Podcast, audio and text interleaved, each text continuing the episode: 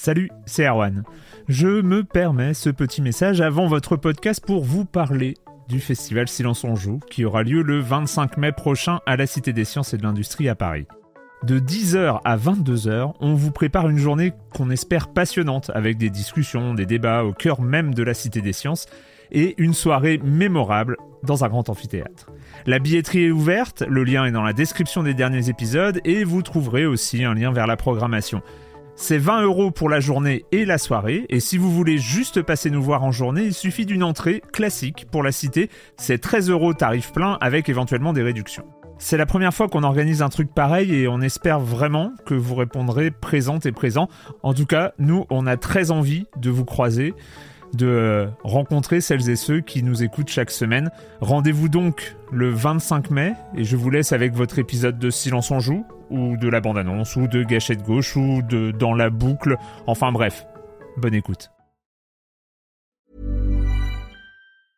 I'm Sandra, and I'm just the professional your small business was looking for. But you didn't hire me because you didn't use LinkedIn jobs. LinkedIn has professionals you can't find anywhere else, including those who aren't actively looking for a new job but might be open to the perfect role, like me. In a given month, over 70% of LinkedIn users don't visit other leading job sites. So if you're not looking on LinkedIn, you'll miss out on great candidates like Sandra. Start hiring professionals like a professional. Post your free job on linkedin.com/achieve slash achieve today. Silence en joueur, Juan Cario, bonjour.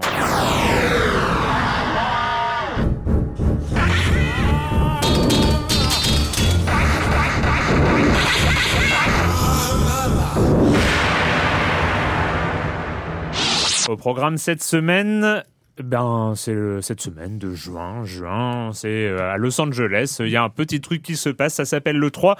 Comme chaque année ou presque. hein, euh, on se souvient le 3 2007. euh, C'était pas exactement la même chose. Bref, euh, beaucoup, beaucoup, beaucoup de nouvelles choses, de choses qu'on attendait, de choses qu'on connaissait déjà. Enfin voilà, c'est euh, là euh, les quelques jours où euh, Los Angeles devient le centre du monde du jeu vidéo et bah on n'y est pas. Mais donc ça nous permet d'être en studio euh, ici pour enregistrer Silence en joue et en parler ensemble. Euh, et puis et puis vu que le 3 euh, c'est bien mais on n'y joue pas encore à ces jeux-là et ben autant parler d'un jeu auquel on joue, on joue beaucoup, on joue sans doute trop. Et euh, c'est Hearthstone, bien sûr, le jeu de cartes de Blizzard dont on avait déjà parlé il y a déjà bien longtemps, à un moment de la sortie de l'alpha. C'était en août ou en septembre euh, 2013. C'est Clément qui nous en avait parlé à l'époque. Euh, et puis, euh, Monsieur Fall, la minute culturelle, euh, le com des com, enfin vous connaissez le programme. Et je commence en accueillant trois de mes chroniqueurs favoris. Clément Apap de Sens Critique. Bonjour Clément. Bonjour Erwan. Euh, Corentin De JV et du podcast ZQSD. Bonjour Corentin. Tout à fait. Bonjour Erwan. Toujours un plaisir. Et de son compère, complice, collègue, confrère, Tout ça à la euh, fois. tout ça euh, de JV et du podcast ZQSD, euh, Sylvain Tastet. Bonjour Sylvain. Bonjour Erwan. Pour ta deuxième apparition dans, dans, dans Silence on joue. On compte les points? On compte les points. euh, eh ben, on commence avec toi, Clément, avec des news du côté de Facebook. Non, pas directement de Facebook. Oh là là. c'est- De l'Oculus, ouais. L'Oculus, moi j'y crois, j'y crois beaucoup. Euh, T'as reçu ton, ton Non, le euh, deuxième, je le reçois en juillet. J'ai reçu le premier euh, que j'ai revendu déjà. Euh, j'attends, j'attends le second avec impatience. Pour moi, clairement, c'est, ça va être une vraie plateforme. J'y crois euh, vraiment. Facebook aussi, apparemment, puisque après l'avoir, euh, après l'avoir acheté pour une somme indécente, en fait, là, ce que ça permet, ça permet d'avoir des poches pleines pour recruter. Et, euh, donc là, on savait déjà qu'il y avait des gens très importants qui étaient dedans, notamment Carmack. D'ailleurs, il y a un super article dans The Wired dans Wired, pardon, sur le sur la création de l'Oculus Rift et on voit que Carmack en fait a joué un rôle mais, mais de pivot primordial vraiment. Donc merci à lui. Et, euh, et donc là on voit qu'en fait ben les recrutements, ils recrutent juste tout ce qu'il y a de meilleur dans l'industrie euh, du jeu vidéo. Donc ils ont ils ont ils recrutent à la fois on va dire de la technique, notamment ils ont recruté- Jason Altman, qui était une des personnes phares dans la création de Steam, de la plateforme Steam. Donc on peut imaginer clairement qu'il y aura à mon avis une plateforme, euh, à mon avis concurrente de Steam, un App Store juste pour l'Oculus. Et euh, si j'ai vu certains qui, qui étaient un peu tristes de ça, moi au contraire, je suis plutôt content parce que moi qui ai essayé l'Oculus, c'était compliqué de trouver à chaque fois les jeux qui étaient compatibles, etc. S'il y, a, s'il y a un App Store pour, moi je trouve ça assez intéressant. Mais au-delà de Jason Altman, ils ont recruté aussi euh, Jason Rubin. Notre Ah, Jason, voilà, donc qui est un des créateurs de Naughty Dog. Et donc lui, il va s'occuper, il va être à la tête des, des studios, donc il va aider en fait tous les studios à, à adapter leurs jeux pour l'Oculus. Et au-delà, euh, au-delà euh, de toutes toutes ces personnes, ils ont quand même recruté euh, Jason Kidd, donc aussi un autre Jason. Un autre et puis une quarantaine de personnes, mine de rien, euh, qui viennent euh, soit de Google, soit de beaucoup qui viennent de Valve, d'autres qui viennent de Bungie, euh, d'autres qui viennent d'ID Software, d'autres qui viennent de, de, de EA. Donc ils ont vraiment recruté. euh, Et on connaît la grille salariale à Oculus ou euh, c'est En tout cas, quand on regarde leur, euh, leur page euh, de recrutement, elle est assez euh, tentante. hein. on va dire qui voilà, c'est toutes les tout ce que les grosses startups peuvent offrir en Ouais. termes de, de facilité de travail. Et, et je pense que vraiment pour moi aujourd'hui bosser pour Oculus, je comprends parce que c'est pas pour moi participer aussi à l'avenir de ce que va être une partie une partie du jeu vidéo et une partie aussi des nouvelles plateformes qu'on va voir. Donc vraiment. On voit aussi là euh, l'avantage d'avoir Facebook derrière, c'est-à-dire avoir les- poches pleines pour recruter vraiment les meilleurs. Et les meilleurs sont intéressés par ça, et ils y vont volontiers. Donc je pense que euh, même si je pense que 2014-2015, ça va être une grosse année pour la pour la réalité virtuelle. Euh, Corentin, une date de sortie? C'est une micro news. hein. Ah D'ailleurs, on- ouais, non, mais on fait dans la micro En plus, je me rends compte qu'elle a on deux fait le semaines 3 déjà. après, euh, c'est. C'est ça, mais euh, c'est ça. En fait, tout est lié à l'E3. Là, j'ai dû chercher dans la préhistoire du jeu vidéo, c'est-à-dire il y a deux semaines, pour retrouver un truc qui était pas lié à l'E3. C'était euh, donc Wasteland 2, un jeu que qui a- que j'avais backé sur Kickstarter, mais j'étais pas le seul puisqu'il avait récolté plus de 2 ou 3 millions de dollars, je crois. À présent aussi, moi j'étais voilà, j'avais aussi participé à ce Donc vous étiez de deux, en financement. fait. Ouais, on était. Non, non, bah on- moi j'ai pas mis million 2000, j'ai pas mis un million cinq moi en tout cas, donc. euh, euh, et c'est euh, le premier jeu. Donc ils, ils ont annoncé une date de sortie. Bon, ça reste Kickstarter, donc c'est assez flou, tu vois, mais ils ont quand même annoncé que ça sortirait fin août. Et ça reste, sauf erreur de ma part, le jeu euh, le mieux baqué qu'on va enfin voir débarquer quoi. C'est-à-dire que jusque là, tous les jeux qui sortaient, c'était des jeux à un million ou, à- ou moins. Non, mais il y a eu le celui de. Il y a eu la première Il y partie. a eu Broken ouais. ouais, mais là, vraiment, normalement, on devrait avoir un jeu final, on devrait avoir un jeu entier, Ah. je veux dire. ça- ça- ce qui est- un jeu entier dans une seule un, fois. un- un euh, jeu ah ouais. entier sur PC en 2014, c'est incroyable. C'est... Oh, on avait quand même FTL, on avait quand même pas, le- pas mal de jeux de, de qualité, mais qui étaient Oui, oui, non, bien jeux, sûr. Je, je, je, je parle pas de la qualité des jeux. D'ailleurs, je pense que FTL est peut-être probablement meilleur que ne le sera jamais Wasteland 2. Ça, je le crains, mais euh, même si ça n'a strictement On rien à voir. On vous connaît les fanboys euh, FTL. Hein. Mais Westland, ouais, Westland, juste pour, euh, pour juste rappeler ce que c'est un peu le successeur spirituel de Fallout 1 et 2. C'est-à-dire qu'on Ouais. n'est pas dans, dans Bah. n'importe quoi non plus. C'est quand même un jeu. Westland, c'était un peu la préquelle de, Voilà, de, c'est de ça. Fallout et, et du coup là, c'est un peu le successeur de, c'est un peu Voilà. le Fallout 3 que les fans attendraient quoi. Le jeu était déjà disponible en bêta depuis quelques temps. Et d'ailleurs, c'est pour ça que je suis, je le prends avec des pincettes parce que pour l'instant, j'étais pas pleinement convaincu par ce qu'il y avait, mais, pour, mais je l'attends quand même vachement, et ne serait-ce que parce que j'y ai mis la moitié d'un salaire. Il a intérêt, il a intérêt à pas complètement me décevoir. Le com des com de la semaine dernière où nous avions parlé principalement de Watch Dogs. On commence avec euh, Sebva qui dit Je vous ai trouvé super dur avec Watch Dogs à plusieurs reprises. J'ai manqué de m'étouffer. Je, ne mangerai plus en écoutant Silence on joue. Je viens juste de démarrer le jeu. J'en suis à 3-4 heures, mais je n'ai pas assez de recul pour juger l'ensemble de vos propos. Mais quand même, de ce que j'en ai vu, le scénario de Watch Dogs n'a pas l'air folichon et je trouve que l'univers manque d'âme, mais vous y allez fort. C'est à la limite du troll des cavernes. Le personnage principal a l'air effectivement plat. Il a peut-être l'air d'un bulot, comme le dit Erwan. Il est assez lambda, mais dire qu'en euh, créant un personnage issu d'une minorité à la place, ça aurait été mieux, je ne comprends pas. Alors, c'était une remarque de Joël qui dit que. Alors, c'est pas, Joël a dit effectivement ça aurait été euh, peut-être plus intéressant d'avoir euh, soit une femme, soit une, euh, issue d'une minorité ou ce genre de choses. La célèbre minorité des femmes. Non, j'ai dit soit, soit. Hein J'ai bien compris. Euh, mais en fait, c'était plus pour changer du trentenaire brun mal rasé qui commence euh, mâle blanc euh, qui commence à être l'archétype du héros de blockbuster euh, en jeu vidéo. C'est-à-dire qu'on ne trouve pratiquement pas d'autres modèles et encore dans des dans, dans, pas mal de choses qu'on a vu à l'E3, on reste euh, dans dans le même truc. Euh, voilà, c'était vu que Selva ne comprenait pas, je- j'explique un peu ce- cette remarque. C'est et finalement Ubisoft de Watch Dogs a pris pour tous les autres parce que si euh, si euh, le Hayden Pierce avait été le premier mec euh, brun euh, trentaine la trentaine mal rasé qu'on avait vu dans le jeu vidéo on n'aurait pas fait la remarque. C'est juste que c'est un effet d'accumulation.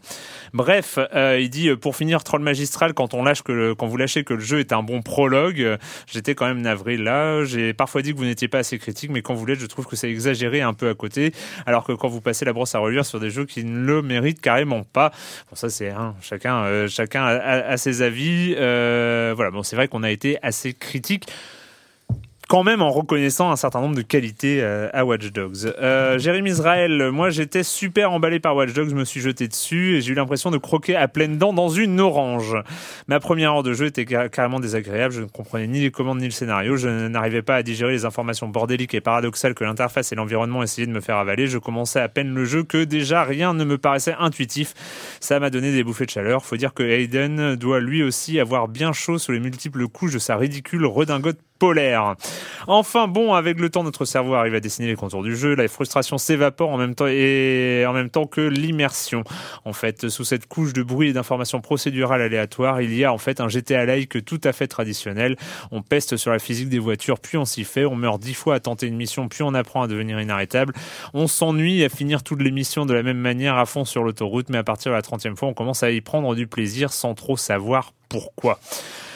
Euh, voilà, je me dis euh, quand même, enfin, il dit euh, quand même après trois mois de traversée du désert sans aucune sortie potable sur Next Gen, Watch Dogs fait quand même du bien. Je me dis qu'il reste plus intéressant que Second Son. On va pas se plaindre.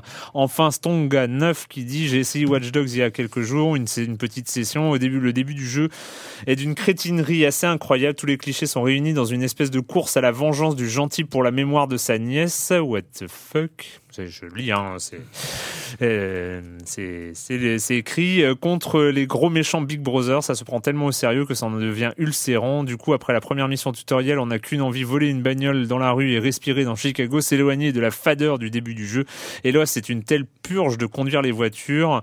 Euh, de plus, le jeu est relativement moche, relativement mal optimisé. Bon, ça, je suis pas trop d'accord parce que quand même, c'est quand même pas mal. Euh, J'ai semé les flics et hop, option quitter, programme désinstallé. Euh, je ne suis pas fou des mondes ouverts, mais le dernier titre de ce de dernier jeu de ce type auquel j'ai joué, Sleeping Dogs, était beaucoup tellement plus beau. L'histoire était cliché, mais sans prise de tête et bien plus fun. Et enfin, le pilotage des véhicules, des véhicules était agréable. Les chiens de garde feraient mieux de s'inspirer des chiens qui dorment. Voilà, c'était une belle chute comme ça pour. C'était magique. Hein, n'est-ce pas? Ah, J'ai failli, euh, j'ai failli pleurer à la fin. Ouais.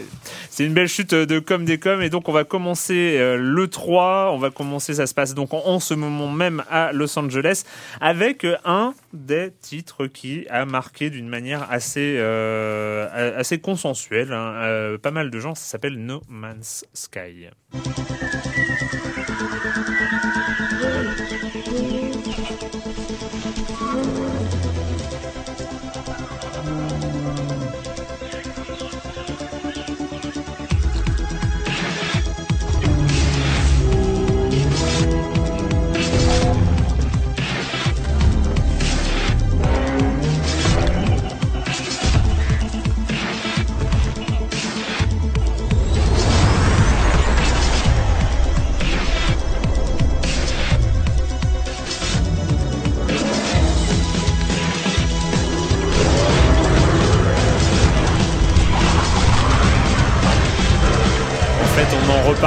Ce No Man's Sky, mais euh, la vidéo et les promesses sur papier ont l'air tellement énormes que j'ai une euh, peur, euh, j'ai très très peur d'être très très très déçu quand même. Il y, a, il y a de grandes chances quand même. C'est-à-dire que pour, pour dire ce que c'est, en gros, c'est c'est un jeu qui est basé sur la génération procédurale. C'est-à-dire que tout est généré aléatoirement, que ce soit euh, les planètes, les systèmes solaires, Les euh, espèces, les espèces, animales. etc. Tout, hein. Ça a l'air magnifique. Moi, je l'attends avec impatience. Je l'attends depuis les VGX. En fait, c'est on l'a pas découvert en Ouais, fait à l'E3. Mhm. On va dire qu'il a, il a été vraiment montré pour la première fois à l'E3, on va dire au, au grand public. Mais ceux qui suivent la scène indé l'ont l'ont- l'ont déjà un peu remarqué il y a quelques mois. Mais euh, pour moi, c'est une des forces de la génération procédurale qu'il y a aussi dans Elite Dangerous, euh, dont je reparlerai probablement beaucoup cette année, euh, dans laquelle il y a 400 milliards de systèmes à visiter. C'est pareil, c'est une génération procédurale. Sauf que là, euh, moi, ce que je vois dans No Man's Sky, que j'attends beaucoup, c'est que euh, c'est de la pure exploration visuelle et je pense pas qu'il y ait tant de gameplay que ça. C'est-à-dire que j'ai plus l'impression que c'est une découverte, ce qui veut pas dire que ça. va être chiant, hein, mais c'est un plus un parcours de découverte d'exploration le gameplay euh, d'avion qui tire dessus mais là très très très simpliste enfin des vaisseaux spatiaux des vaisseaux spatiaux Ce mais qu'on là, très dans la vidéo, ouais. Mais ils l'ont dit, hein, ils ont dit dans une interview qui est sortie aujourd'hui. euh, ils sont quatre hein, à le faire hein. ils sont Ouais, quatre. c'est un ils- tout ils- petit jeu qui te met la misère on on a- l'industrie. on a du mal à dire de mal du jeu en plus parce que les mecs sont vachement sympas. Je rappelle quand ils sont montés sur scène, quand le mec est monté sur scène hier, je voyais un tweet qui, qui est passé qui me fait beaucoup rire. Un mec qui disait appelez la sécurité, il y a un vrai être humain qui est monté sur scène. c'est la première fois qu'on voyait un mec sans cravate. ou- Et euh, donc euh, on a envie d'en dire du bien plutôt, mais c'est vrai que moi je suis assez prudent, notamment dans cette interview là que j'ai vue tout à l'heure. Les mecs avouaient quelque chose qui est dont on peut se douter, c'est que en fait c'est juste une démo technique. C'est une démo technique qu'ils ont Ouais. mis en place Ouais. pour le 3, mais ils disent pour l'instant on n'a pas de gameplay derrière. On sait pas trop où on va. Enfin ils l'ont peut-être pas dit comme Ouais, ça. ça se voit ça se sent Sur leur site, il y a un petit Mais- pitch où ils disent il faut retrouver les secrets d'une civilisation galactique disparue ou je sais pas quoi pour comprendre l'histoire de l'univers. Vaste programme. Oui. Mais euh, On je- dirait, on dirait le, le- le jeu de Peter Molineux où il fallait virer des cubes, tu sais. Bah, oh là là. ouais, moi ça m'a presque fait penser à parce que je me suis dit bon génération procédurale, espace, espèce extraterrestre, machin. Je me suis dit bah, c'est- c'est sport quoi, mais j'ai déjà joué à sport et j'ai pas envie de rejouer à sport. Au Mais secours. c'est, alors en fait c'est ça, c'est que quand j'ai j'ai vu la, la promesse, euh, la promesse de No Man's Sky, c'est c'est le- c'est exactement ce, à quoi, ce à quoi j'avais pensé quand j'avais découvert sport avant d'y jouer. euh, Ouais, oui, oui. vraiment.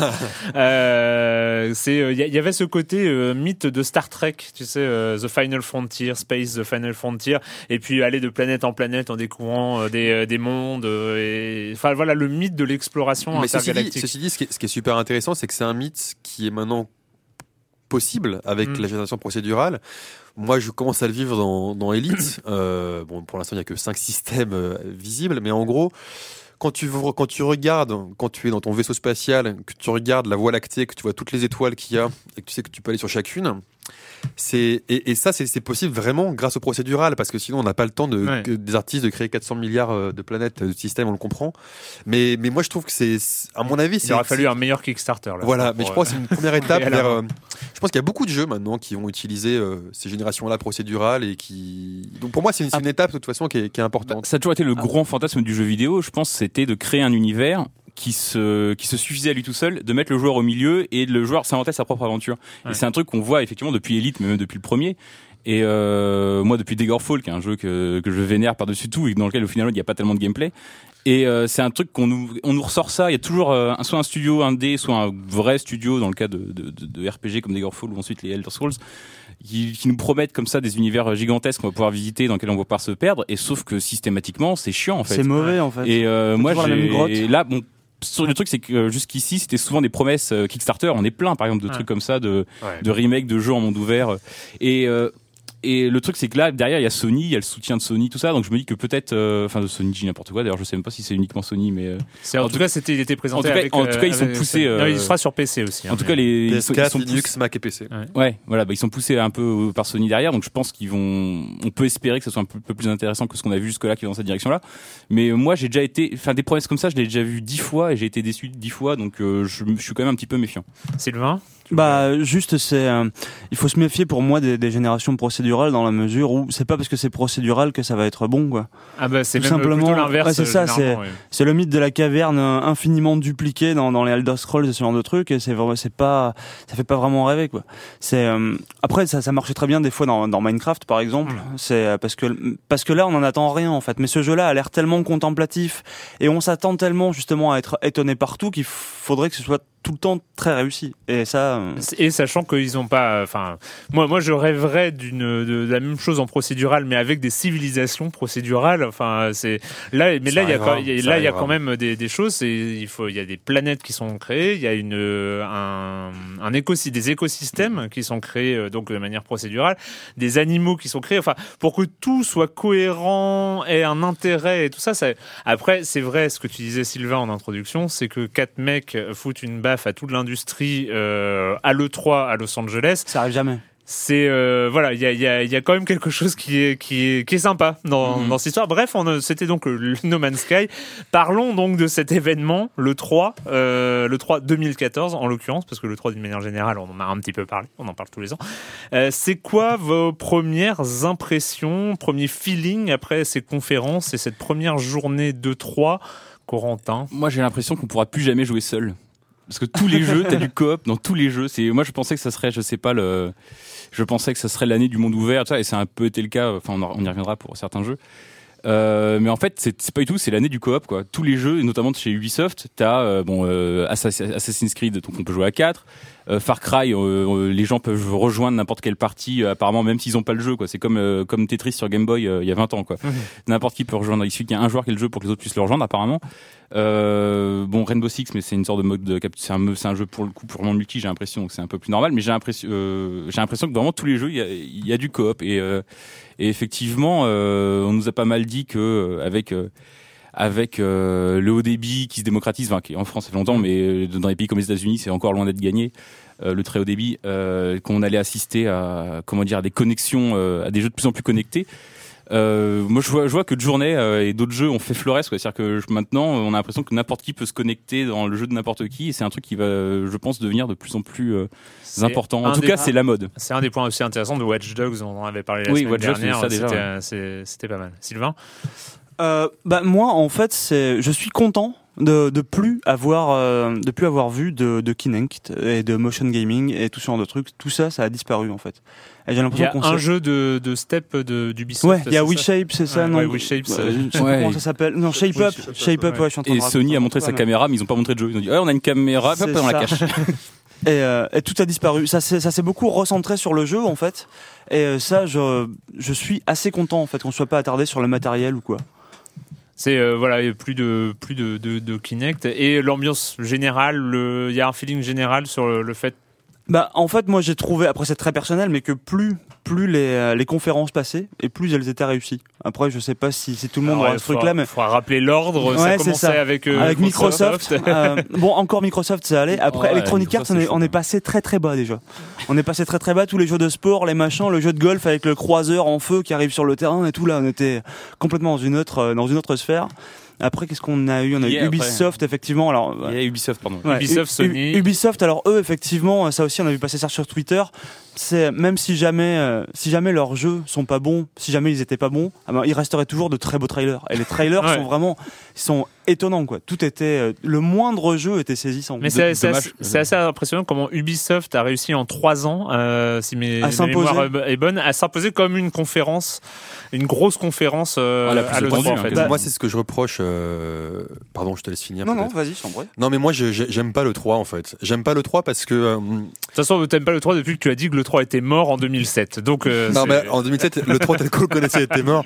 Mais en fait, c'est. euh, J'aime pas le 3 parce que. euh, déjà, ce, ce dont on parle là, c'est les conférences pré-E3. Donc, Ouais. déjà, c'est quelque Ouais. chose qui est mis en avant. C'est. Ce qu'on voit en fait, c'est.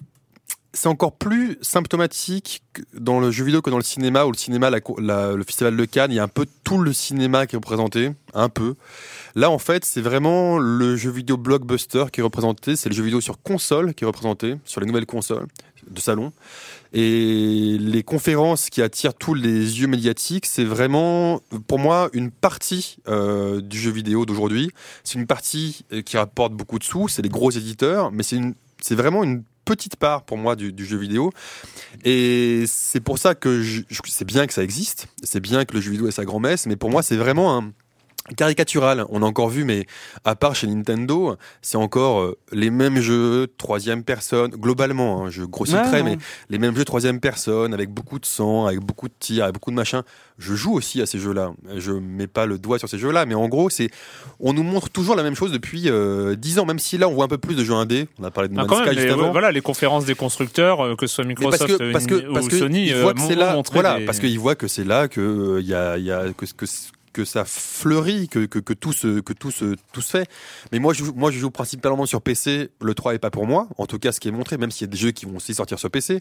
Mais c'est Les confs de l'E3 sont pas pour toi. Mais les confs de le 3 voilà. La Mais, Gamescom, mais- mais quoi. même voilà, mais même le 3 voilà, c'est plus la Gamescom, c'est que c'est une partie du jeu vidéo qui est pour moi la partie la plus bling bling. Voilà, on nous montre la partie la plus bling bling, on nous lâche deux trois jeux indés histoire de montrer que si si regardez, il y a un peu d'émotion, un peu de machin. Mais globalement, franchement, moi j'ai j'ai la première conférence Microsoft, je l'ai suivie, et je me suis fait chier comme pas possible. Euh, c'est c'est voilà, c'est c'est c'est c'est ce que j'aime mais ce que j'aime Mais. pas dans le jeu vidéo aujourd'hui, c'est-à-dire que c'est là vraiment c'est la partie la plus visible, bling bling de l'iceberg avec des jeux qui se ressemblent. Si on montre ça à part quelques exceptions, on en a parlé, mais si on montre ça à quelqu'un qui est pas trop dans le jeu vidéo, il se dira bah c'est toujours la même chose. Mhm. Alors qu'en Ouais. fait, c'est plus le cas aujourd'hui. Le jeu vidéo aujourd'hui, c'est quand quelqu'un me dit j'aime pas un jeu vidéo, je fais non, non, pour moi c'est comme la musique. Tu peux pas dire que t'aimes pas la musique.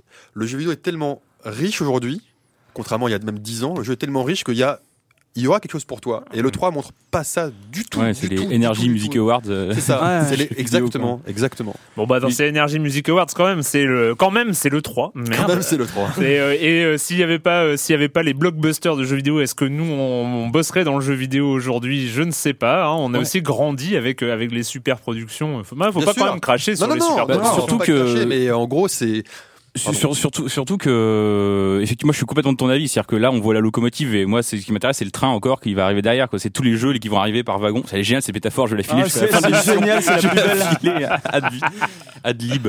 Et euh, non, mais c'est vrai qu'il y a encore plein de jeux qu'on qu'on nous a pas montré là, qui vont nous. C'est 90% des jeux auxquels on va jouer dans l'année qui vient. On sait qu'on les a pas vus là forcément. Quoi. Si on s'intéresse un peu à ce qui est un Si AD t'as vu, ça. vu leur logo sur, euh, sur un écran en te disant, Ouais. eh, ça sortira aussi sur Non, non, c'est des vieux jeux. PC de 2009, ça qui ressortait c'est sur. Vita. Mais par en revanche, il y a- il y a eu quand même des gros jeux qui, malgré tout, euh, étaient quand même mieux que. Parce qu'il faut se rappeler que l'an dernier, on nous a montré Mad Max pendant une minute, euh, Knack, euh, des trucs comme ça. Max and the Magic Marker, quoi, ça a duré 2 minutes 30. Euh, là, on nous a quand même montré des trucs qui, c'est vrai, c'est pas d'une audace infinie, mais c'était quand même globalement, je trouve que ça faisait un petit peu plus envie que ce qu'on avait pu voir, par, par exemple, ne serait-ce que l'an dernier. moi, j'ai remarqué un truc, mais c'est peut-être peut-être une fausse impression.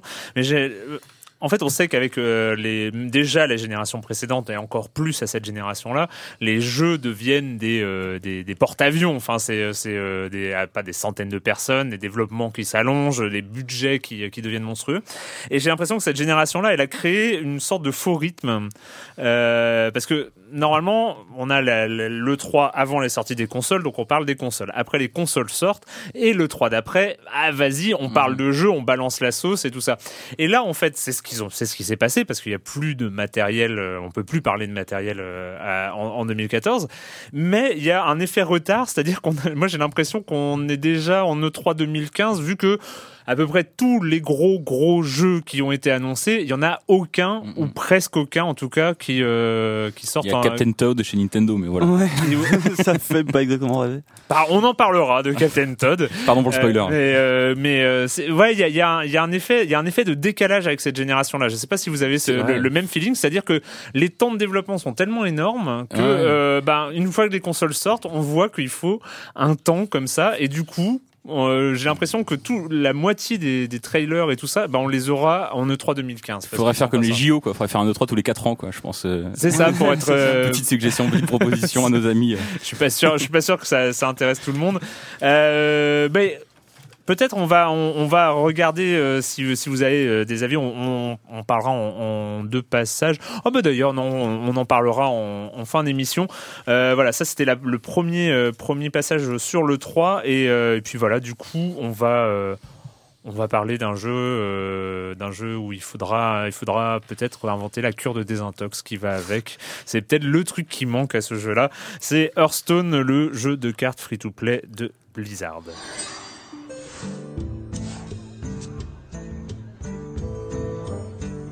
Heureux de vous rencontrer. Salutations. La lumière nous protège.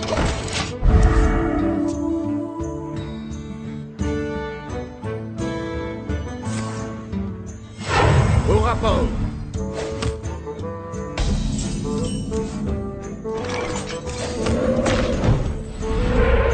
Je combats.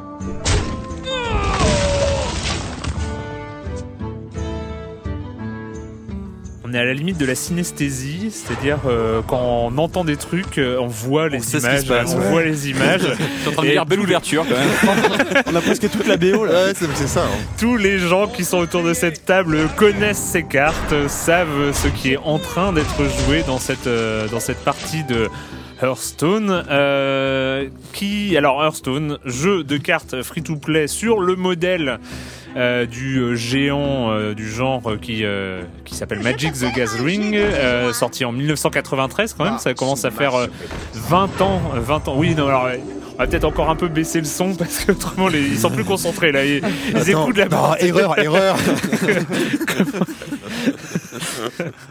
Vous avez gagné.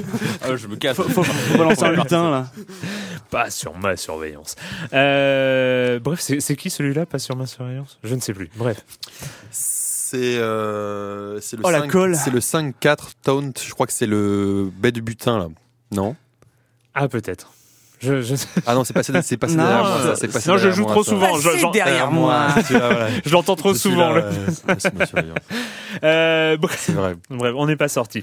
Euh, donc euh, Hearthstone qui est sorti en alpha en août euh, 2013, Qui puis était- en bêta en janvier, avant de sortir dans sa version finale en mars, puis en, sur iPad en avril. Voilà, c'est, c'est- j'ai à peu près fait le.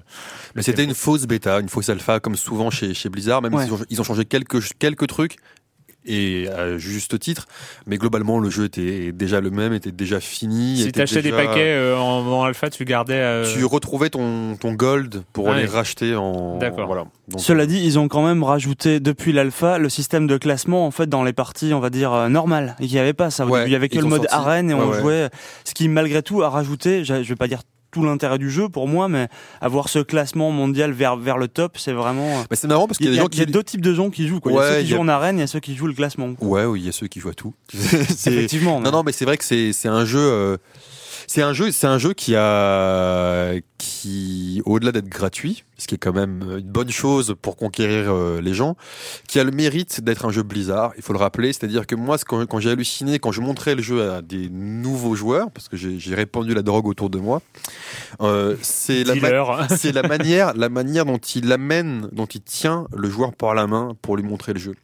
C'est là où un Magic euh, aurait dit, bah regarde, c'est ça le jeu, avec quelques quelques types à droite à gauche qui t'expliquent.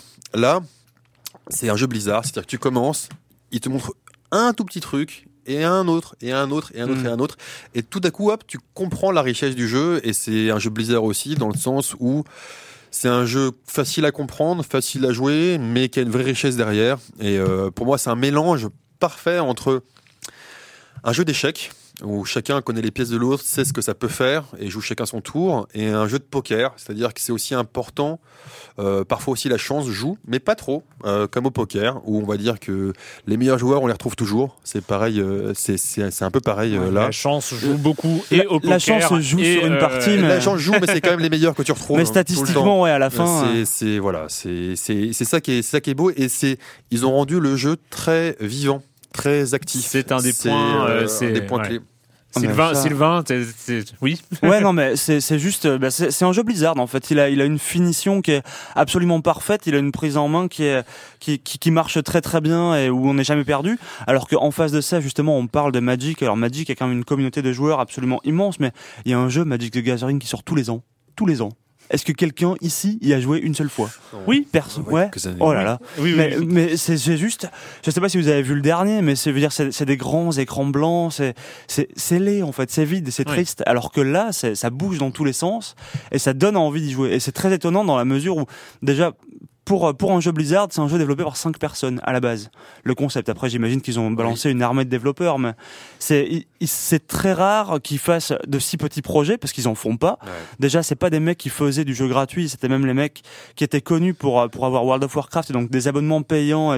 Ils sont passés du tout payant avec des équipes énormes à un tout petit jeu gratuit et ça personne ne l'attendait en fait. Ce jeu était une surprise totale quand il est 10 sorti. millions de joueurs maintenant, 10 Ouais. millions. 10 C'est millions de joueurs, même- euh, 10 ouais. millions de joueurs dès avril. Hein, c'était, C'est- c'est pas mal. Déjà les chiffres. à 10 millions, c'était avant la sortie iPad. Euh, juste, on, on a peut-être des auditeurs parmi ceux de Silence on joue qui ne savent pas comment se joue un jeu de cartes. Donc c'est vrai qu'on est parti un peu entre en, en, entre dépendants, euh, entre, entre accros, euh, à, à, directement partir, partir sur, euh, sur les, les spécificités de, de peut-être de Hearthstone dans le, dans le monde des jeux de cartes. Rappelons un peu le, le principe. Hein. C'est un principe donc euh, comme Magic hein, euh, l'a établi, même si c'est les, règles sont un peu différentes. grosso modo, chaque joueur a des points de vie, joue un personnage. là, dans, dans le cas présent, c'est parmi neuf classes de personnages. Euh, à 30 points de vie en début de partie euh, et à points de magie euh, et à chaque tour de jeu, il va gagner un nouveau point de magie. Au deuxième tour, il aura 2, puis 3, puis 4. Euh, c'est possible qu'il y ait des variantes, mais bon, bref, en gros, c'est, c'est, comme ça que ça se passe. Et avec ses points de magie, il va jouer des cartes qui vont être soit des sorts, c'est-à-dire euh, envoyer des boules de feu sur, euh, sur l'adversaire pour lui faire perdre ses points de vie, soit invoquer des créatures qui vont avoir plein de capacités et notamment en fait qui vont avoir deux caractéristiques principales qui sont l'attaque, le nombre de dommages qu'elles donnent, qu'elles font, et les points de vie, c'est-à-dire le nombre de dommages qu'elles peuvent encaisser avant de mourir. Et plein, et justement, et ce qui fait la spécificité du truc, c'est les capacités de ces créatures qui ont, euh, voilà, soit elles ont des capacités type provocation, c'est-à-dire qu'elles font barra- barrage entre les créatures adverses et le héros, euh, soit elles ont des points de, elles font des, des dégâts euh, autrement. Enfin voilà, chacune, pratiquement toutes les créatures ont des spécificités. Est-ce que j'ai bien résumé tout juste pour pinailler, mal. il y a une troisième sorte de carte. Il y a les cartes secrets aussi, qui se jouent, que tu poses et qui se jouent automatiquement autour de l'adverse et qui sont Et pas des une- cartes sorts. Et une quatrième qui sont des cartes euh, non tu as tort parce Il que ce sont des cartes sorts. Je m'en vais. C'est les cartes de Il sort. y a les cartes Et- weapons, il y a les Ah, cartes armes. Oui, parce aussi. que la virme de la Les cartes armes. La, virme gagne des points, euh, de, gagne des points d'attaque quand on joue des secrets. Voilà, donc Ouais. ce sont des sorts. C'est les cartes Mais euh, mais il y a effectivement. un troisième type qui sont les armes, hein, qui Ouais. elles sont des voilà. Bref, et, et un, un des plaisirs du jeu, au-delà de jouer son jeu, c'est de créer son deck et de et effectivement de, C'est ça. de, de trouver ses propres spécificités, ses propres combos qu'on peut jouer. Et chaque personnage, donc c'est les personnages de l'univers Warcraft, donc il y a le guerrier, le mage, le voleur, etc. Et ça c'est bien fait, c'est que chaque personnage retrouve les spécificités qu'on connaissait dans les autres jeux Warcraft. C'est-à-dire que le voleur va, va être plus euh, subtil, attaqué en Sournois. camouflage, sournois. Le guerrier aura beaucoup d'armes pour frapper directement. Euh, le, le, le, Le chasseur très agressif. le chasseur très agressif, le, le prêtre pourra soigner, se soigner, etc. Donc il y a chacune, chacune a ses spécificités, chacune a ses, a ses, a ses combos potentiels. Et donc il y a un plaisir aussi, au-delà de, de jouer, il y a un plaisir de, de création de, de deck. Euh, on va dire, voilà, moi j'ai réussi, réussi à te battre avec ce deck-là et à peaufiner son deck aussi, qui est, qui est- qui est assez c'est-à-dire que intéressant. c'est-à-dire qu'il y a en tout dans euh, vu que Hearthstone vient de sortir, enfin dans, dans, dans son histoire, ça fait quelques mois, Ouais. euh, il y a je crois 425 cartes à peu près différentes dans dans Hearthstone et sur ces 425 cartes, bah, le joueur en possède quelques-unes, c'est-à-dire il y a des cartes euh, de base que, que tout le monde possède. Euh, Qui sont liés à ta classe. qui sont liés à ta classe, euh, voilà, euh, qu'on gagne euh, très rapidement, qu'on peut débloquer euh, en- en- très rapidement en tout cas.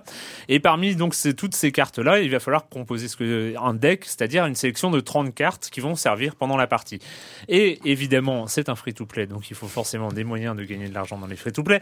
Et comment est-ce qu'on gagne de l'argent? C'est euh, en vendant En des vendant cartes des cartes. parce que euh, bah, les cartes les plus puissantes, intéressantes, qui permettent les combos les, les, les plus euh, les, les plus efficaces sont euh, comme Magic les- l'avait avait euh, avait euh, Des Lotus installé ça. euh, c'était euh, dans Magic, c'était les cartes communes, euh, uncommon et rares. Et là, nous avons les cartes rares, enfin communes, rares, épiques et légendaires.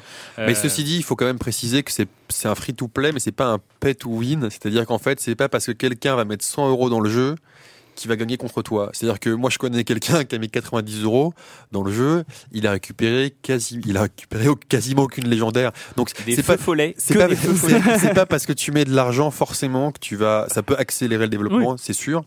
Mais tu peux aussi ne rien mettre et si tu joues régulièrement, vraiment, tu peux avoir suffisamment de cartes pour euh, pour, pour débloquer. Après moi personnellement, j'ai quand même mis 20 euros dans le jeu, ne serait-ce que pour remercier Blizzard, même s'ils n'ont pas besoin de mon argent, mais rien que pour les remercier parce que pour les heures de jeu qu'ils m'ont qui, qui, qui m'ont donné. et toi, toi, si Facebook fait un Kickstarter, tu leur donnes ou, euh, J'ai fait pire, moi j'ai j'ai fait pire, moi j'ai financé l'Oculus. Oui, mais avant, N'oublie pas. avant, avant. Nous, à la rédac, on y joue, à la rédac de JV, on y joue tous. Tout, tous les midis, plus- tous les soirs. Et euh, je crois qu'à nous tous, on a dépensé précisément 0 euros. À peu près, ouais. Je crois qu'il y a personne à dépenser le moins de centimes dans le jeu. Donc t'es pas obligé de dépenser pour euh, Non. pour gagner, c'est ça qui est ça qui est bien aussi. Euh, et on va finir. Je finis quand même les explications qui peuvent sembler laborieuses, mais on parlera de pourquoi finalement est-ce qu'on. et D'ailleurs, est-ce qu'on va pouvoir réussir à expliquer la démarche psychologique qui fait qu'on est aussi accro. Euh, pour finir, donc il y a euh, différents modes de jeu. Euh, je passe sur le mode entraînement euh, qui est joué contre ordinateur, qui est vraiment. Euh, vraiment le mode pour débuter, pour découvrir les cartes. C'est on, pas arrête- mal. on arrête au bout de deux heures, ça, en Non, général. oui, mais c'est intéressant euh, pour découvrir euh, ces tactiques si on n'a pas envie. Enfin bon, ouais. mais le vrai intérêt c'est de jouer contre un, un adversaire humain. Euh, et pour ça, il y a les modes partie. Alors euh, que ce soit classé ou non classé. Euh, classé, c'est un ladder euh, classique chez Blizzard. C'est le classement euh, par euh, par zone géographique, le classement européen en fait, en, en l'occurrence quand on joue euh, quand on joue sur les serveurs européens, Euh, sachant qu'il y a 25 cinq niveaux, puis le niveau légendaire, et sachant que euh, le niveau légendaire est- fonctionne comme un ELO euh, aux, échecs, c'est-à-dire qu'on gagne des classements en fonction des gens qu'on bat. euh, Il y a un classement dans les légendaires. Bref, et le deuxième mode de jeu qui est le mode arène, moi qui est mon favori pour pour l'histoire, c'est que dans le mode arène, on va non plus partir avec un deck qu'on a construit soi-même, mais le jeu va nous proposer de constituer un deck à partir de sélection de trois cartes, c'est-à-dire qu'on nous, on nous propose trois cartes, on en choisit une, puis trois nouvelles, on en choisit une, jusqu'à constituer son deck de 30 cartes. Et euh, là, en fait, on doit euh, gagner autant de parties que possible avant de perdre, euh, jusqu'à ce qu'on ait perdu trois fois. Enfin voilà, c'est un mode Maximum de 12 victoires, si je un maximum de 12 victoires. Ça, ça peut s'arrêter sans que tu perdes trois fois, mais visiblement, ça t'est pas arrivé. Ah, ah, ah. non, certes, non, pas encore. Euh, voilà pour pour voilà, c'est ça, c'est tous les ingrédients, c'est tous les ingrédients. Et euh, je rappelle parce que c'est un point qui a déjà été dit, mais qui est sans doute le plus important, un des points les plus importants, c'est que c'est Blizzard et que c'est visuellement, c'est une c'est une fête à l'écran euh, au niveau sonore. Au Et niveau les parties, visuel. on, on l'a pas dit, mais les parties sont très courtes, elles durent 10 minutes. Les parties sont très courtes. Voilà, elles durent entre 8 et 15 minutes, 8 dizaines de minutes, je dirais. Alors j'ai, moi j'ai fait mon exposé. À vous, euh, je vous laisse la parole. Euh, Qui, Bah. euh, qui veut commencer? Pourquoi Est-ce que tu joues à Warcraft? Ah bah. Bah, moi, j'y- Hearthstone, J'y Sylvain. j'y joue déjà parce que parce que j'aime bien j'aime bien collectionner les cartes et que j'aime aussi derrière la, la profondeur on va dire la profondeur du jeu qui euh, comme on le disait est assez simple et pourtant assez complexe. Tu peux faire des, combos très très puissants de, cartes et, euh, et on voit d'ailleurs qu'il y a, un metagame en fait des, decks à la mode qui change absolument tout le temps. Mais surtout il y a, un- truc moi que j'ai- j'aimerais souligner dans ce jeu et qu'on voit pas assez souvent, c'est un jeu de duel. Donc on joue toujours contre un, contre un adversaire et en fait c'est un jeu où on ne peut pas parler à l'adversaire et ça je pense que Blizzard a été très très malin de faire ça Oh oui. parce que si jamais si jamais on pouvait discuter avec son adversaire il y aurait des insultes qui partiraient tout le temps et il y aurait des gens qui ne qui joueraient plus tout simplement. Non, Et mais ça- et, et- et ceci dit, euh, je ne pas. Le, système- le risque, c'est pas de seulement. phrases préenregistrées pour dire merci, Bien sûr, bonjour, ça- ça marche avec des emotes, on a un- pas bête, ouais. un langage très rudimentaire qui qui permet de, de polisser vraiment les Et du coup, et du coup, moi, quand je me fais mes pilonner, et ben en fait, je finis par dire bien joué. Alors que si j'avais eu un chat, je pense que je- non mais ça, c'est- Ah, c'est ça vrai. crée un truc, Alors, ça ça- crée une C'est frustration. intéressant aussi parce que il y, y a bien joué et bien joué quoi. Et puis il y a même bien joué aussi. Il y a plusieurs bien joués. Il y a bien joué un peu ironique quand tu as niqué le mec parce que tu dis quand même j'ai eu respect pour toi bonhomme. Il y a le bien joué euh, purement ironique quand vraiment le Je mec est complètement eu. Il y a et euh, ça c'est un, un- comment dire ça redéfinit tout un champ lexical ce jeu. Je Non, Avec vrai. six mots. avec six mots. C'est vrai. ça. Et puis il y a aussi un jeu, il y a aussi une, une mine de rien, un jeu psychologique. C'est qu'en utilisant ces quelques emotes, parfois, alors que tu sais que tu peux avoir perdu, que tu as 5-5 de vie, c'est à toi de jouer. Tu sais que, Bah en ouais. fait, tu peux pas lui faire les 5 points de dégâts, mais comme tu l'as fait un bien joué avant, il pense qu'il a perdu, il quitte. Tu peux aussi, tu peux aussi Ah, jouer ah, le- là-dessus. le, euh, le bien joué déstabilisant, il est le bien joué déstabilisant. Tu, tu l'envoies deux, deux tours avant de gagner ou de perdre. Bien joué. Le mec se demande putain, est-ce que j'ai perdu Est-ce que j'ai gagné? Qu'est-ce qu'il est en train de me dire? Que me dit cet homme? Le langage Non, et puis, et puis tu peux même Mais- faire des. Tu, moi, parfois, je, je- je- j'avoue, parfois, j'ai des, j'ai des, j'ai des attitudes qui sont pas. Pas, pas, Courtoise. pas courtoises. Parfois, je fais exprès d'attendre la toute fin euh, du tour parce que t'es limité dans le temps pour jouer. Et en faisant autre chose à côté chez moi. Et donc, ça, ça énerve la personne. en Oh face non, tu fais partie de ceux-là. Tu Ça fais m'est- partie. Ah, Ah, ah, Affreux garçon, affreux Ah, garçon. c'est laid. Ça m'est déjà arrivé, ça m'est déjà arrivé au moment pour, pour gagner des places. je suis arrivé niveau 9 comme ça, ça m'est déjà arrivé. Ah ouais, mais pas j'ai- mal. J'ai pas pu arriver plus haut. Mais euh, non, c'est- mais c'est-à-dire qu'en fait voilà, au terme moi moi ce que j'aime beaucoup dans ce jeu là en fait, c'est que c'est un jeu de c'est un jeu de cerveau, c'est un jeu de cerveau contre cerveau. C'est- Moi je vois vraiment ça comme un jeu d'échecs moderne. Euh, c'est-à-dire que c'est c'est pas un jeu d'échecs, mais c'est un jeu en fait où on a chacun, on sait ce que peut faire l'adversaire, on sait ce qu'il peut avoir en main. Quand on, à force Ouais. de jouer, on, on- on- voilà. Donc, on, il y a et il y a un jeu de, voilà, il y a un jeu de cerveau contre cerveau qui joue. Et si on perd, au départ, on se dit ah j'ai pas eu de chance, il y a pas telle carte qui est tombée, euh, l'autre il a de la chance avec telle carte. Mais au fur et à mesure du jeu, j'ai quelques dizaines, centaines d'heures derrière moi. C'est à, à la fin, on comprend qu'en fait cette carte-là, on l'a joué trop tôt, on l'a joué trop tard. On comprend Ouais. naturellement. Sauf quand un prêtre Un se intuition. sort manipulation mentale et ça c'est vraiment cheaté. Voilà. Oh, au niveau 10, ça va, t'as t'as le temps de le finir avant normalement. Ça, ça, on y vient aussi. C'est, tu parles de manipulation mentale. Je pense que les, audi- auditeurs n'ont pas compris. Et c'est ça aussi quand tu quand tu passes derrière un de tes amis qui est en train de jouer à Hearthstone, se, se développe un dialogue que plus personne ne comprend finalement. Ouais. Alors pose un Yeti, là tu vas tu vas aller silencer son mouton et des machins comme ça, et on ne comprend plus du tout. Ça- ça- Non, tu silences jamais un mouton. tu silences jamais un mouton effectivement. tu je, me- je me booster suis rendu compte que je me suis aussi. perdu moi aussi. Tu peux Ouais, booster ou, un mouton. ouais, ou contre un druide, oui, effectivement. Mais bref, euh, c'est et oui, mais en fait moi ça m'a fait du, moi ça me fait du bien, ça faisait longtemps. Euh, même peut-être depuis, euh, enfin, j'ai, j'ai- non, je, je, je tombe régulièrement addict quand même, mais euh, c'est, moi, ça me fait du bien de retomber addict comme ça. C'est un, un, un vrai plaisir de, de, de vraiment chuter, tomber dans un jeu en fait. C'est, Et Surtout qu'il vient te traquer jusque dans tes chiottes, quoi. Littéralement, quoi. Avec le iPad, tu peux Ouais. plus échapper Ah, au j'ai pas d'iPad. Ah, je crois que d'ailleurs, t'as pas de chiottes. Je me suis dit, mais quelle ce garçon doit posséder. Mais, euh, en- mais moi, je veux juste, euh, pour juste, je veux revenir euh, sur le, le enfin, euh, ce côté effectivement. Euh, mais même moi, je suis devenu dépendant de ce truc-là. Moi, je suis vraiment un joueur casual justement par rapport à Sylvain ou, ou Kevin à la rédac qui est, qui est notre maître à tous, euh, s'il nous entend de Los Angeles. Il y a les étoiles et dessus Moi, il je y a Kevin. moi, je suis vraiment pas très bon et pourtant, euh, j'y prends du plaisir parce que quel que soit le niveau que t'es, le jeu va vraiment se, Mm. enfin, tu vas tomber face à des mecs qui ont ton niveau et t'as des stratégies. Des fois, quand je me déchire et que j'arrive à monter au niveau, je sais rien, niveau 12, tu vois, moi, je suis ravi. quoi. Quand je suis niveau 12, 13, déjà, j'en peux plus. Et bah, t'as, t'as, t'as en permanence, c'est un jeu qui a l'air assez superficiel tout comme ça. Et en fait, en permanence, tu vas développer des nouvelles stratégies, tu vas débloquer de nouveaux trucs et il y, a- il y a toujours des choses à découvrir, Et, quoi. et on- Et c'est- ouais, pardon, excuse-moi. Je- Ouais, je voudrais juste terminer aussi ce qui marche aussi au niveau justement pour là plus sur la dépense, c'est le, la manière dont le jeu a de te récompenser, notamment en arène parce que le, le mode partie normal finalement tu débloques surtout des cartes de base, mais euh, en arène tu vas débloquer des des, des, des decks, decks en fait que tu vas devoir aller déballer. Il y a même un écran spécial pour aller déballer Ouais. le truc quoi. C'est c'est pas un simple. Est-ce que, est-ce que vous aussi, quand vous déballez, parce que les decks sont, alors en fait, comment Wizard, euh, Wizard, euh, Wizard of the Coast, c'est ceux qui ont fait Ouais, Magic. c'est pas, c'est pas eux. Quand Blizzard gagne de l'argent, c'est que en fait, effectivement, il y a ces decks, des decks, c'est des paquets de 5 cartes que soit on peut acheter directement avec du vrai argent sonnant et trébuchant. Je crois que euh, euh, deux paquets, ça doit coûter 3 euros, euh, quelque chose dans le genre. 2,50 non 2,50 euh, de paquet, etc. Euh, donc on va, on va comme ça découvrir. Soit, en fait, il y a, pour rentrer dans le mode arène dont on parlait tout à l'heure, il faut soit payer une entrée en pièces d'or. Les pièces d'or se gagnent parce qu'on a des quêtes chaque jour qui permettent de gagner un peu d'argent. Et donc, ça, rentrer en arène, ça coûte 150 pièces d'or ou 1,79€. Moi, j'avoue, j'ai payé trois fois parce qu'en fait, mais c'est pour moi parce que c'est mon jeu, c'est mon mode de jeu en fait. euh, l'arène, j'adore ça. Et en fait, ça m'a rappelé un peu comme quand je payais pour une partie de flipper quand j'allais au, au bar en fait. Ouais, c'est ça. C'est, il y, y avait ce, ce côté-là. Enfin, pour moi, c'est euh, voilà, je mets euh, pour euh, faire une partie de flipper. En plus, si je suis assez bon, je pourrais refaire une partie après parce que je vais gagner euh, suffisamment pour euh, Suffisamment d'or pour te voilà, je, je, je ouais. fais, je vais claquer le, j'ai claqué le flipper, euh, voilà. Euh, c'est et et il y a, il y, a, y a ce genre de ça, c'est comme, comment il, comme euh, comment euh, il gagne de l'argent, voilà.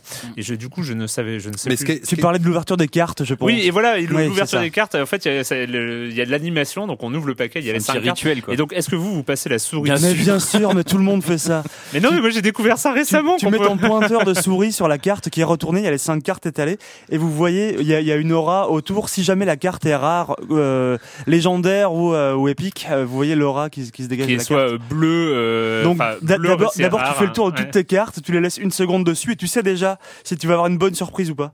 Voilà, et la légendaire orange, hein, tout le monde espère avoir ce petit halo orange autour de, autour de, de ces cartes. Mais ce qui est, ce qui est intéressant, c'est qu'ils ont annoncé euh, il y a pas si longtemps Un mode solo. un mode solo, et en fait, ça va ressembler en gros euh, à des à des donjons de, de WoW, c'est-à-dire qu'en fait, on va jouer contre l'ordinateur sur ce coup-là, et on va un peu comme dans le tutoriel, on va euh, on va aller de salle en salle entre guillemets, donc d'ennemi en ennemi.